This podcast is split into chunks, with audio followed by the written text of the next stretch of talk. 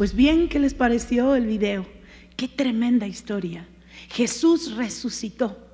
Me llama la atención como le dice el ángel a María, ¿por qué buscas entre los muertos al que vive? Jesús resucitó. Y es lo mismo que te digo este día, esta hora. ¿Por qué? ¿Por qué estás en temor de muerte, en angustia? ¿Por qué estás buscando a Dios pensando que Él no está contigo? Si Él ha prometido estar con nosotros todos los días y hasta el fin del mundo. Jesús resucitó. Y yo no sé eh, ahí donde estás con tu familia, pero aquí en el estudio, en la iglesia, nos estamos gozando. Se pueden oír los aplausos, se puede oír el gozo. Amén. Jesús está vivo. Y justamente ese es el mensaje que el Señor puso en mi corazón en estos días en, el que, en los que estábamos meditando junto con mi familia acerca de este encierro, acerca de este tiempo, eh, pues te lleva a la reflexión te lleva a pensar justamente, traía a mi corazón esta figura del sepulcro. ¿Cómo sería esto? ¿Cómo sería en los tiempos de Jesús? Y la, el paralelismo o la retórica que hay entre estos dos eventos, la resurrección de Jesús y la tribulación o los tiempos difíciles que puede estar viviendo hoy la iglesia y, toda la humanidad. Y para, para, entrar en este tema, quisiera que me acompañaras a un capítulo extraordinario que me encontré en la palabra, que es Primera de Corintios, capítulo 15.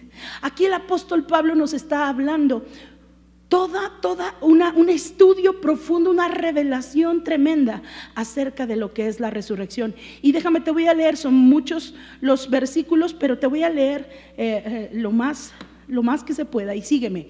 Dice, capítulo 15, versículo 1.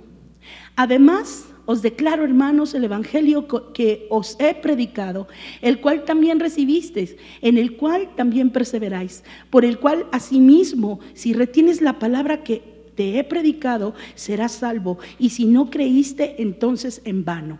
El siguiente dice, porque primeramente os he enseñado que asimismo recibí, que Cristo murió por nuestros pecados conforme a las escrituras, que fue sepultado y que resucitó al tercer día conforme a la escritura, y que apareció a Cefas y después a los doce. Después apareció a más de 500 hermanos a la vez. ¿Habías leído alguna vez esto? Que Jesús le apareció a más de 500 personas y, en, en un mismo momento a 500 personas. ¿Cómo es esto si no a través de una sobrenaturalidad, de una nueva naturaleza que se había detonado a través de la resurrección de Cristo? Vamos a seguir adelante. Dice, de los cuales muchos viven aún y aún otros ya duermen. Después apareció a Jacobo y después a todos los apóstoles y por último de todos, como a un abortivo, me apareció a mí. ¿Sabes? Yo estoy segura y mientras leía esto decía, Señor, todos estos hombres, todas estas mujeres tuvieron la revelación del resucitado. Jesús resucitado. Por mucho tiempo hemos escuchado mensajes a través del tiempo, de la escritura en la iglesia, a través de, Jesús el encarnado, como dice la palabra, Jesús el anunciado, pero esto tiene que ver con Jesús el resucitado. Y yo oro para que en esta hora nuestro corazón entre en un entendimiento profundo, en una revelación, en un rema de lo que quiere decir resurrección y de lo que esto involucra en mi vida, lo que esto puede detonar en la vida de nosotros como iglesia.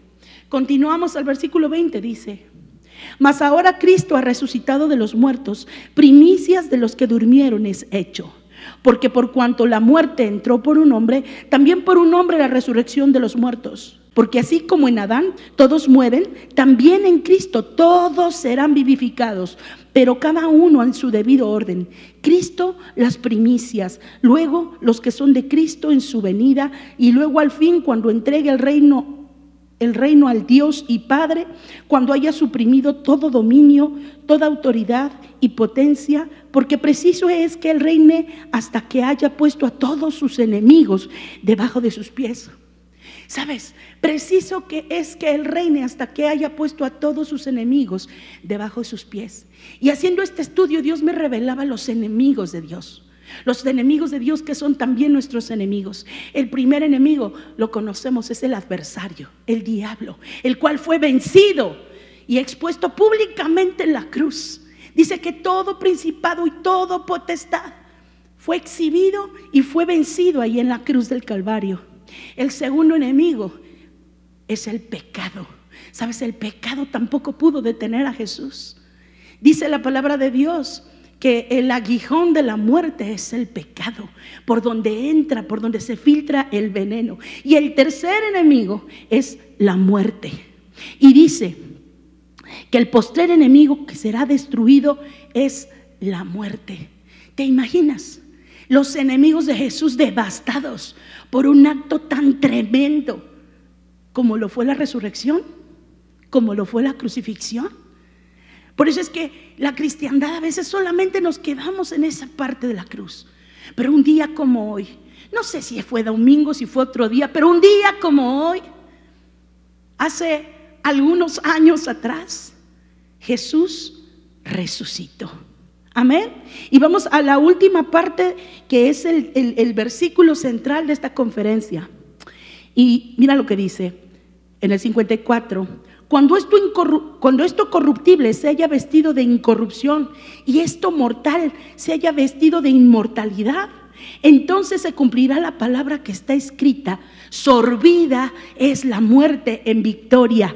¿Dónde está, oh sepulcro, tu aguijón? ¿Dónde, oh sepulcro, tu victoria? Ya que el aguijón de la muerte es el pecado y el poder del pecado es la ley.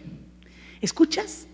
La muerte no tiene, no tiene poder en sí misma, sino es a través del aguijón, de donde puede clavar tu corazón, de donde puede atorar nuestra vida. Pero Jesús lo que hizo ahí en la cruz del Calvario, y esto me encanta decirlo porque yo lo puedo ver en mi espíritu, como Jesús atrapó en su cuerpo, en su espíritu, el pecado, el dolor de la humanidad.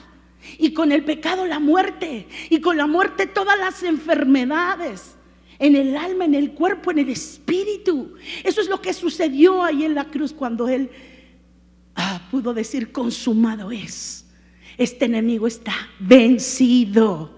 Así que me encanta pensar en Jesús, que el pecado no lo pudo detener, la muerte no lo pudo vencer y el sepulcro no lo pudo contener. Así tú y yo tenemos que tener esta revelación.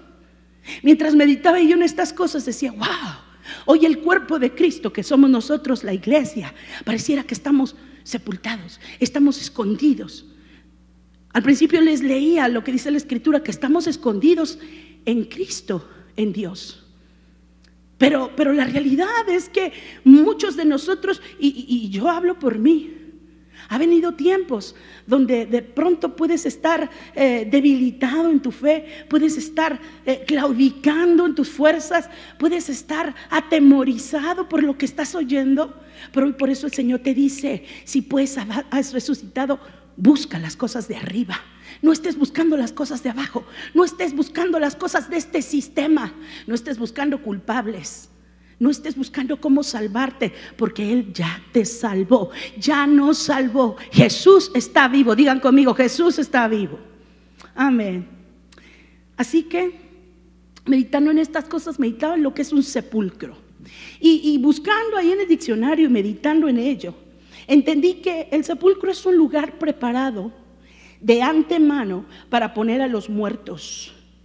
Tal vez es un tema como que no nos gusta mucho hablar de muertos. De hecho, estuve investigando las catacumbas que hay en, la ciudad de Roma, que están por debajo de la ciudad.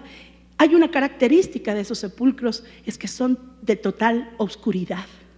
Un lugar de sepulcro es un lugar donde todo termina. El lugar del sepulcro es donde se desbarata lo que estuvo vivo, se corrompe. Y yo te voy a pedir que no pienses en este paralelismo acerca del sepulcro de manera natural, sino que yo pensaba que en este encierro mucha gente puede sentirse así, como el lugar donde todo termina, el lugar donde se desbaratan los sueños, el lugar donde se entierran los propósitos, donde se sepultan los afectos que jamás se expresaron. ¿Sabes? El lugar del sepulcro puede tener una entrada, Pero cuando tú puedes mirar el sepulcro desde afuera, es sellado y pareciera que por dentro ya no tiene salida. A los sepulcros se les pone entrada, pero no se les pone salida. Y tú lo pudiste ver en el video como los soldados romanos trajeron una piedra para sellar. En, conspiración con los religiosos del tiempo de Jesús, trajeron una pesada piedra para sellar y para cerciorarse que nadie sacara a Jesús de ese sepulcro. Y tal vez muchos cristianos se pueden sentir así, sepultados, sepultados en su fe, en sus negocios, en sus afectos, en sus ganas por vivir. Hoy hay un gran índice de personas que están llamando no por el coronavirus, sino porque tienen una profunda depresión, asimismo una profunda ansiedad. ¿Sabes? Reconoce cuál es la piedra que puede estar tapando ese sepulcro y que te hace pensar desde adentro que es imposible que pueda salir. Se está creyendo que el derrumbe económico y la fractura que va a haber eh, en la economía mundial va a generar que muchos países, al parecer, no se puede levantar. Mire esas profecías que vienen de parte del diablo, que hacen caer a la humanidad en dolor, en, desesperanza. Pero nosotros tenemos buenas nuevas. Jesús resucitó y junto con Él resucitan todas las cosas. Así que si algo estaba muerto en tu vida, si algo se estaba pudriendo, si algo se estaba desbaratando, hoy el Espíritu Santo va a soplar, dice la Biblia, el mismo Espíritu Santo, el Espíritu de aquel que levantó a Jesucristo entre los muertos, ¿cómo no nos resucitará a nosotros? ¿Cómo no nos resucitará nuestros cuerpos carnales? Dice la palabra. Así que si estás enfermo, al final vamos a tener un tiempo de oración, de intercesión. Y estoy segura, que estoy segura, que el Espíritu de Dios va a levantarte y va a resucitarte. Amén. Ok, seguimos más adelante. Mira, este versículo me encanta que dice, ¿dónde está, oh muerte, tu aguijón? Yo recuerdo que hace algún tiempo íbamos en, la carretera, mi familia y yo, íbamos a ministrar a la ciudad de Tlaxcala en un congreso de jóvenes. Y de pronto yo abrí la, ventanilla para preguntar una dirección y no me di cuenta. Y cuando íbamos de camino sentí un profundo dolor aquí en el cuello. Haz de cuenta que sentí así como un voltaje, como algo tremendo, ni siquiera lo puedo, algo punzante. Y empecé a dar de gritos. Entonces mi esposo que venía manejando, ¿qué te pasa? Y, le dije a mi hija, ¿qué tengo? ¿Qué tengo? Y entonces una de mis hijas me empezó a revisar. No tienes nada, mamá, ¿por qué gritas así? Y aparentemente no tenía nada, pero cuando ya se dio cuenta tenía una, una avispa de este tamaño que me había enterrado su aguijón. Así que mi esposo se orilló, porque de verdad yo casi me estaba doblando de dolor para bajar el bicho ese y vi que se estaba convulsionando. Yo creo que se murió, porque ese tipo de animales cuando entierran el aguijón, se mueren. Es su golpe final y letal. Y recuerdo que estaba yo así, pero me seguía doliendo. Íbamos de camino hasta que mi hija se dio cuenta que tenía enterrado el aguijón. ¿Escuchas bien? El aguijón es esa, esa parte que está diseñada para atraer, para infringir dolor. Y sabes, de la muerte el aguijón se llama pecado. El diablo y la muerte no pueden tocar al ser humano, a los hijos de Dios. Lo tengo que decir así, a los hijos de Dios, porque esa es la diferencia. A los hijos de Dios, cuando ellos toman la victoria de Jesucristo y con Jesucristo toman la victoria sobre el pecado, nuestro verdadero enemigo. Amén. Por eso tenemos que entenderlo, iglesia. Yo creo que en este tiempo que pareciera de sepulcro más bien es un tiempo de reflexión. Y, pensaba en los sepulcros y pensaba en Israel de manera paralela. Dios enseñaba mi corazón acerca de la Pascua. Y, y, cuando estaba yo estudiando me di cuenta que justamente en el tiempo de Jesús, cuando se llevó a cabo la crucifixión y la resurrección, era el tiempo de la Pascua que se celebraba ahí en Israel. Y cuando Dios me, me empieza a hablar a mi corazón con respecto a la Pascua, a la salida del pueblo de Israel de Egipto. Y me hace recordar cómo tuvieron que encerrarse porque había plagas, porque había una situación eh, eh, de temor, de angustia, de muerte. pero Dios les proveyó la salida. Fíjate, en el sepulcro Dios siempre provee la salida. Todo proceso tiene dos partes, escucha bien. Todo proceso tiene dos partes. Tiene una entrada y tiene una salida. Y al parecer tú podrías pensar, pero el sepulcro tiene entrada, pero parece que no tiene salida. Sabes, Jesús siempre provee la salida. La Biblia nos dice que Jesucristo se humilló, se humilló hasta la muerte y hasta la muerte de cruz. Yo entendía que en este tiempo la humanidad está viviendo un baño de verdad, de humillación. Todos los fuertes se han hecho débiles. Las economías más grandes se han venido para abajo.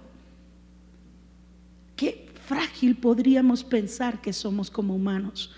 Y cuando Dios te hace recordar que frágil eres, es tiempo de humillarte. Es tiempo de humillarte. Y hay un versículo que toca mi corazón. Quiero apuntalar este, este, esta situación. En medio de estos tiempos de conflicto, de estos tiempos de pandemia, mucha gente culpa a Dios. Mucha gente dice, bueno, Dios nos está castigando, es el juicio de Dios. Yo no me atrevería a decirlo de esa forma porque Dios ama al mundo. De tal manera ama Dios al mundo que ha dado a su único Hijo para que todo aquel que en Él cree no se pierda, sino que tenga vida eterna. Pero la misma palabra no lo dice. El aguijón de la muerte se llama pecado.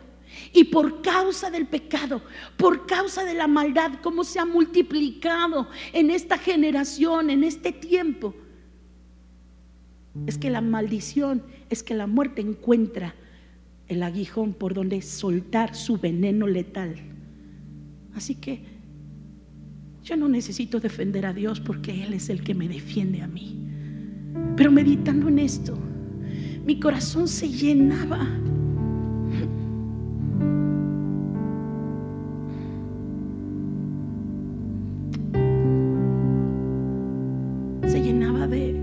un sentimiento de decirle, Señor, perdónanos, de arrepentimiento.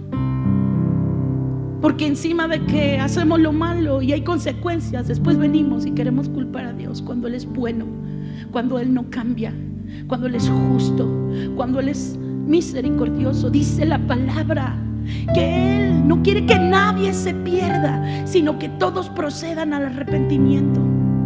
Así que yo te quiero decir en este día, la salida de tu sepulcro se llama humillación. Humillación. Jesús se humilló hasta la muerte y muerte de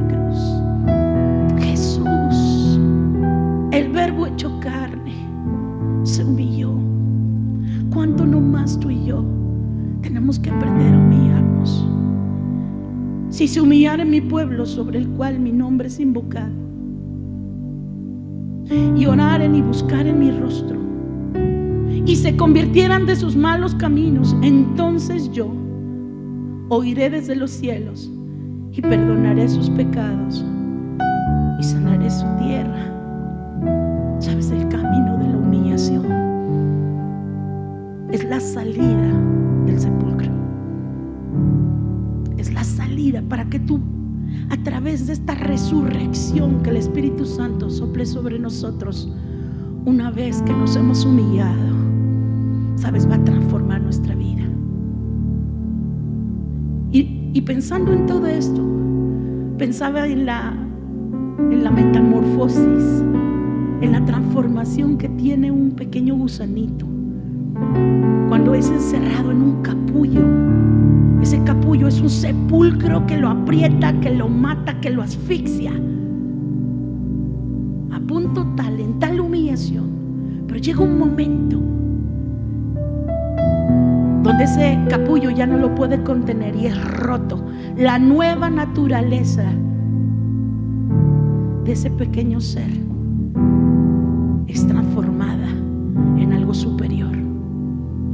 yo encuentro dos cosas en medio de un encierro como el que estamos viviendo. Un momento como el que vivió el pueblo de Israel ahí en Egipto. ¿Sabes? El cordero está poniendo su sangre sobre los dinteles de tu puerta. El cordero.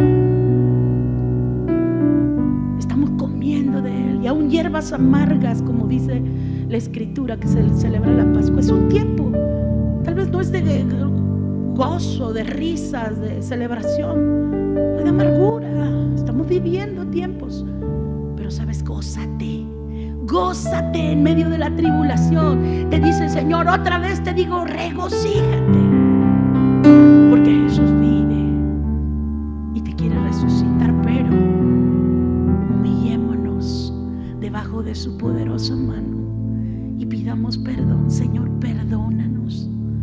hemos sido soberbios? porque hemos sido avaros? porque hemos tenido un cristianismo light? ¿Aún porque te hemos culpado? Cuando las cosas no salen como quisiéramos, cuando no entendemos los porqués. Padre, hoy nos humillamos, nos humillamos. Cierra tus ojos ahí donde estás.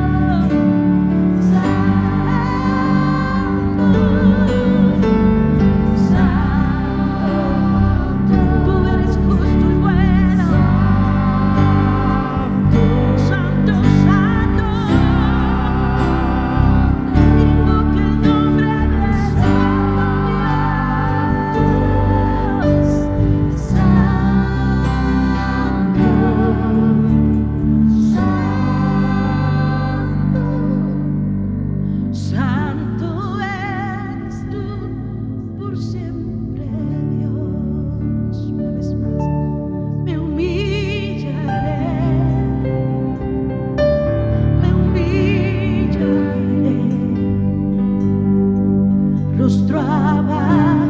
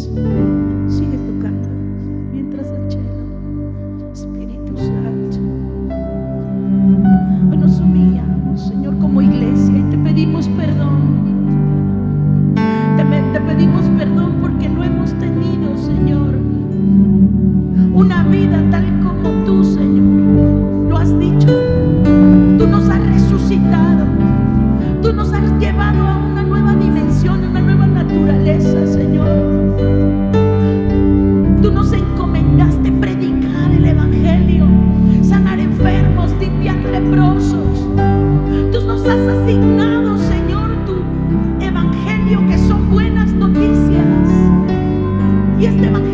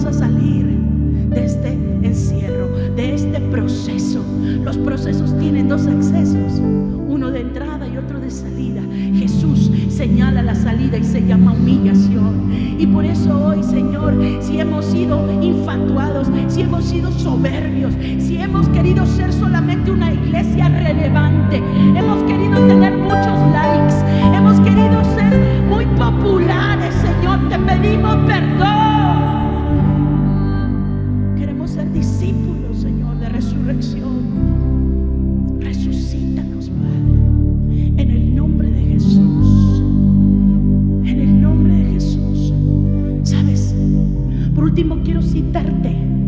Cuando Jesús resucitó sucedieron varias cosas.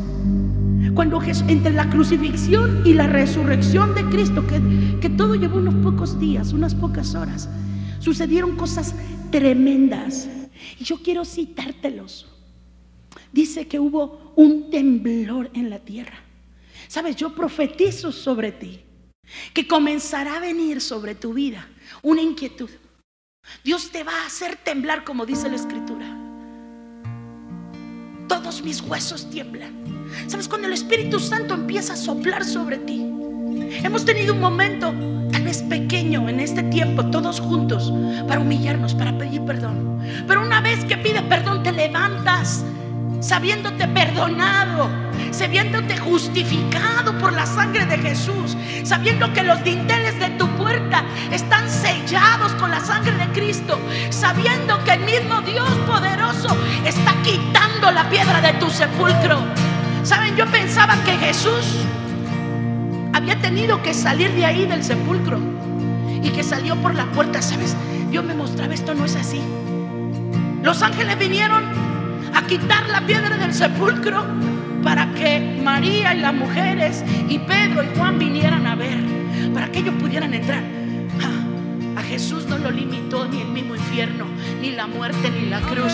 Jesús tenía la capacidad de traspasar las paredes una nueva naturaleza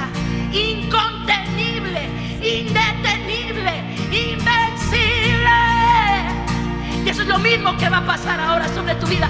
Ponte de pie, ponte de pie ahí donde estás. Ustedes también, bueno, los que pueden, ustedes ayúdenme. Vamos a ponernos de pie, chicas, ayúdenme, hijas. Vamos a profetizar. Vamos a entrar en un tiempo de ministración. ¿Sabes? Te anuncio que se acabó el tiempo de tu sepulcro. Se acabó el tiempo de oscuridad. Y mientras estamos cantando, escucha, yo estoy segura, porque el Señor me lo mostraba así, que mucha gente va a empezar a recibir sanidad. Yo estoy segura que muchas personas que tienen síntomas, tal vez no son síntomas de, de coronavirus, pero son unos síntomas inequívocos del aguijón de la muerte clavado sobre tu familia, sobre tus finanzas. ¿Dónde está, oh muerte, tu aguijón? ¿Dónde está sepulcro tu victoria? Sorbida es la muerte. ¿Sabe qué quiere decir sorbida? Devorada, devorada, devorada es la muerte. Destruida, anulada por Cristo.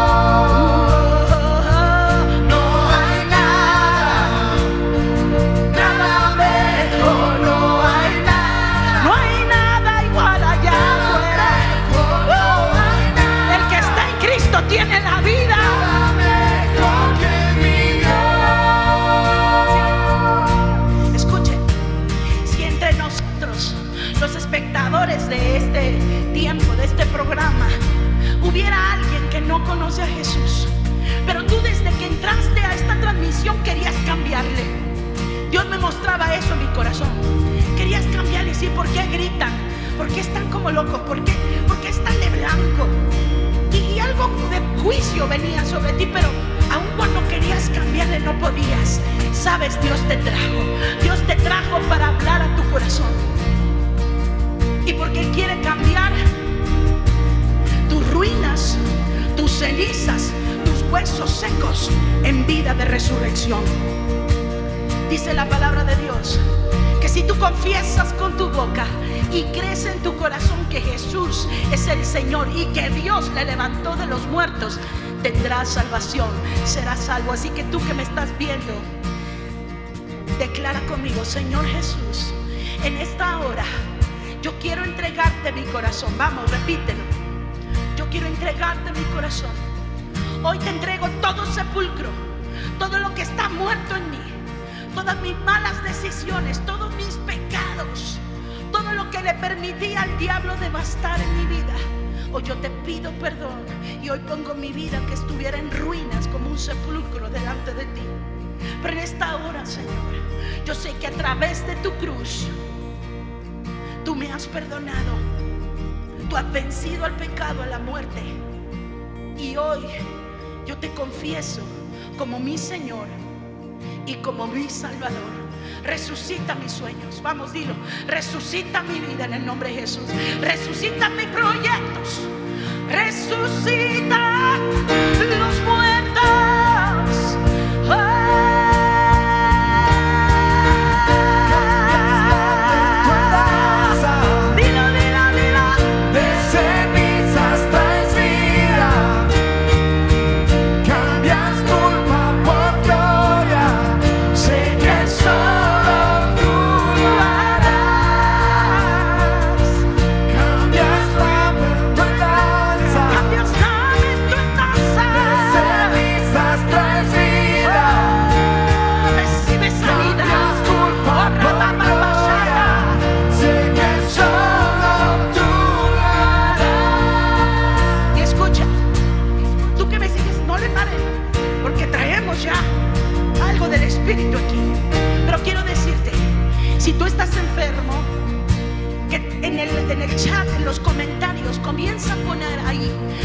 Motivos de oración. Hay un equipo, hay un equipo que tú verás ahí que dice CBL SOS y estarán orando contigo y estarán orando por tus peticiones por necesidades de sanidad, nece- necesidades económicas, necesidades de la familia, Ese equipo que está ahí en el chat, que tú los vas a empezar a identificar porque te están saludando. Ellos se van a acercar contigo virtualmente, por supuesto, en este chat. Y van a orar por ti. Van a orar por ti hasta que no veas un milagro. Así que ahorita mismo comienza a poner ahí qué cosas habían estado muertas que necesitan entrar en la vida de Dios. Que vamos a orar juntos. ¿Sabe? Porque la oración del justo puede mucho. Y como dice la pastora, y si son muchos, pueden más. Así que somos los insilenciables. Hoy el cuerpo de Cristo no puede quedarse en una, en una sepulcro, en una tumba. Hoy el cuerpo de Cristo está saliendo por todas las redes y está invadiendo y contagiando de la vida de resurrección. En el nombre de Jesús, oramos por todas estas peticiones, Señor. Oramos, Señor, con fe. Estamos de acuerdo que vamos a ver milagros, chicos. Vamos a ver milagros sanidades y prodigios, el perdón en las familias. Vamos a ver restauración. En el nombre de Jesús, te damos gracias, Señor. Una vez más, dilo. Cambias la montaña de nuestras vidas. Cambias culpa por gloria. Sé que solo tú el poder de la resurrección. De las ruinas y tumbas nacen nuevos jardines, resucitan los huesos. Sé que solo